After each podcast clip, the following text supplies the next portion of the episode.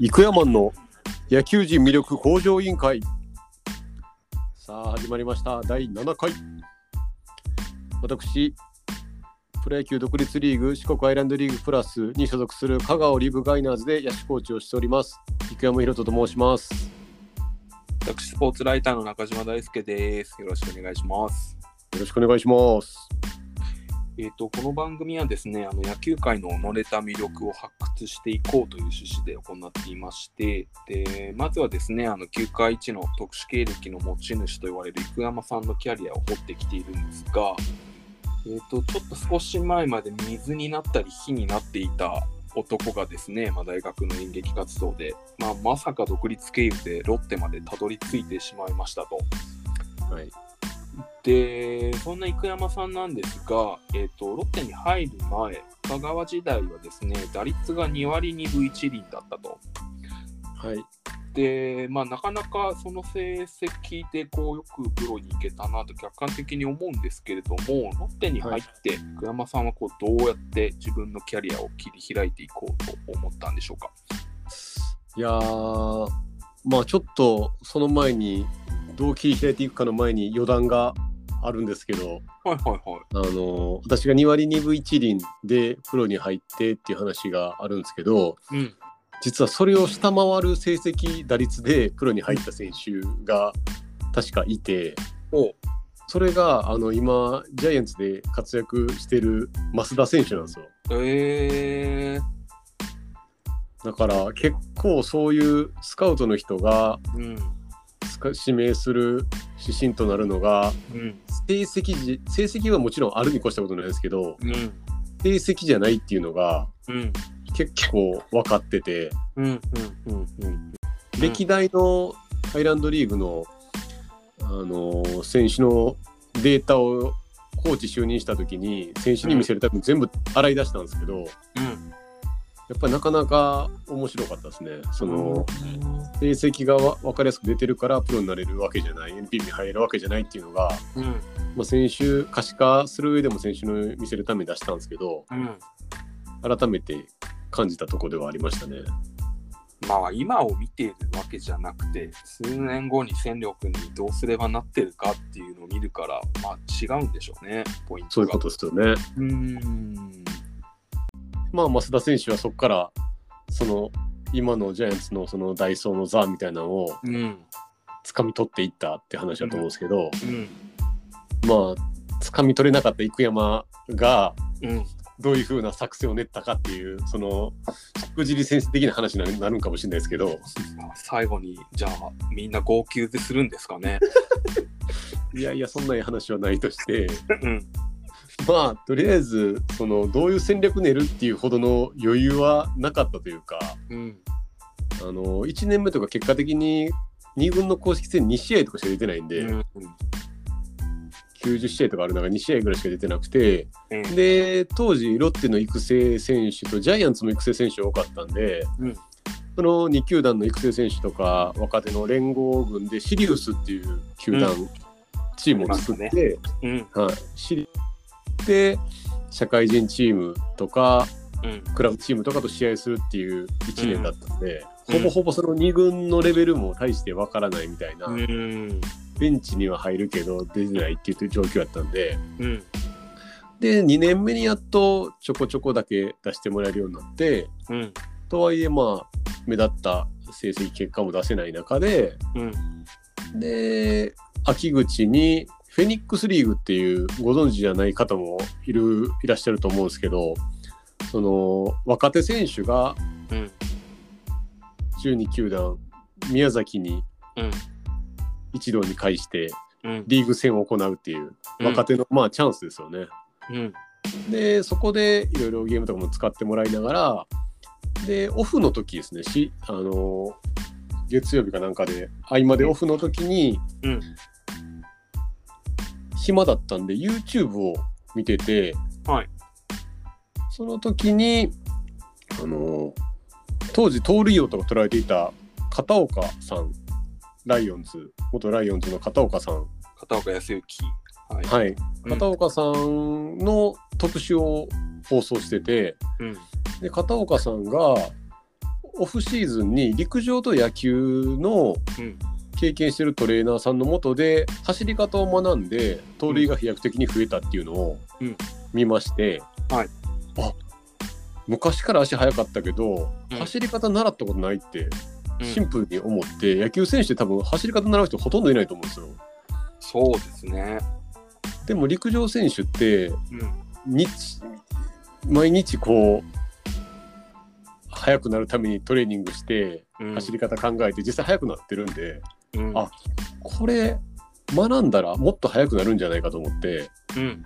で本屋さんに早速走ってって陸上の短距離の本56冊買ってきてうん。読み始めてうん。その中にあの川本和というはい福島大学で教授されている先生の本があってその先生の本がとても面白くて陸上の本やのに野球のことが半分ぐらい書かれてて。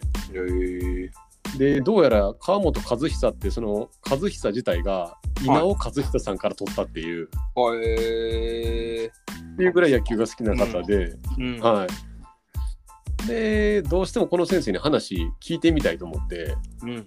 筑波大学出身の方だったんでうん。でたまたまロッテのトレードに筑波の出身の人がいたんで、はいずっと1ヶ月ぐらいつないでくださいって言い続けてうん。じゃあ研究室のなんかつながりでつながって福島、福島大学まで来るなら話聞いてあげるよって言ってもらえたらしくて、うん。もうそんな食い気味に行きます行きますって言ってうん。で福島大学福島そのトレーナーさんについてきていただいて研究室訪ねて。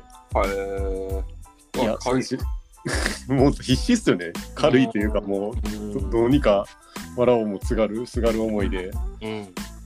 で研究室入ってうん。あの先生の本を読ませていただいてうん。あの走り方を学んでみたいんですけどみたいなことを言ってうん。で後々分かったことなんですけどこの川本先生っていう先生が陸上界の、まあ、結構な重鎮の方でうん。「情熱大陸」とかにも出られてるような方やったんでうん。で陸上界の人に聞いたらよく川本先生に教えてもらったねみたいなことを言ってもらえるんですけどうん。あんまりその他のなんていうか自分の所属してる以外の選手に教えないかったらしいんですけど、うん。でも多分私が正面切ってあのお願いしますって言いに行ったんと野球が好きっていうのが重なって、うん。じゃあそのお姉ちゃんたちが1月沖縄で合宿するからいらっしゃいって言われては何を言ってんねんと思ってい。うん。で1月に指定された沖縄にあの自主トレをするために行ってうん。うん。で蓋開けたらその川本先生が教えられていた社会人の陸上のチームの選手たちのトレーニングを1月に沖縄でやるっていうのでうん。でそのメンバーが本当に日本記録持たれてたり。するような人たちだったんで、うん。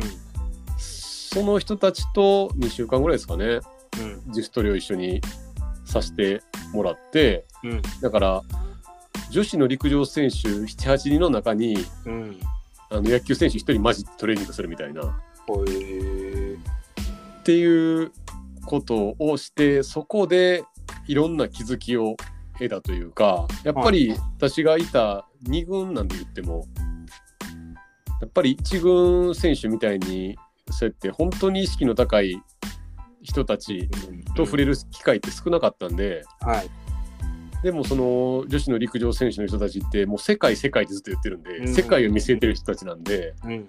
まあ毎日歩きながらあかん今日ちょっとなんか骨盤、うん、開いてるなとかようわからんこと一人で話し始めたり、うん。うん。どうやってなんか歩き歩き方とかもなんか考えてるような感じで、うんあやっぱここまでその走りっていうことに向き合ってる人って繊細に考えてるのだなっていうのと、あとまあ簡単そうにやってるトレーニングっていうのがうん。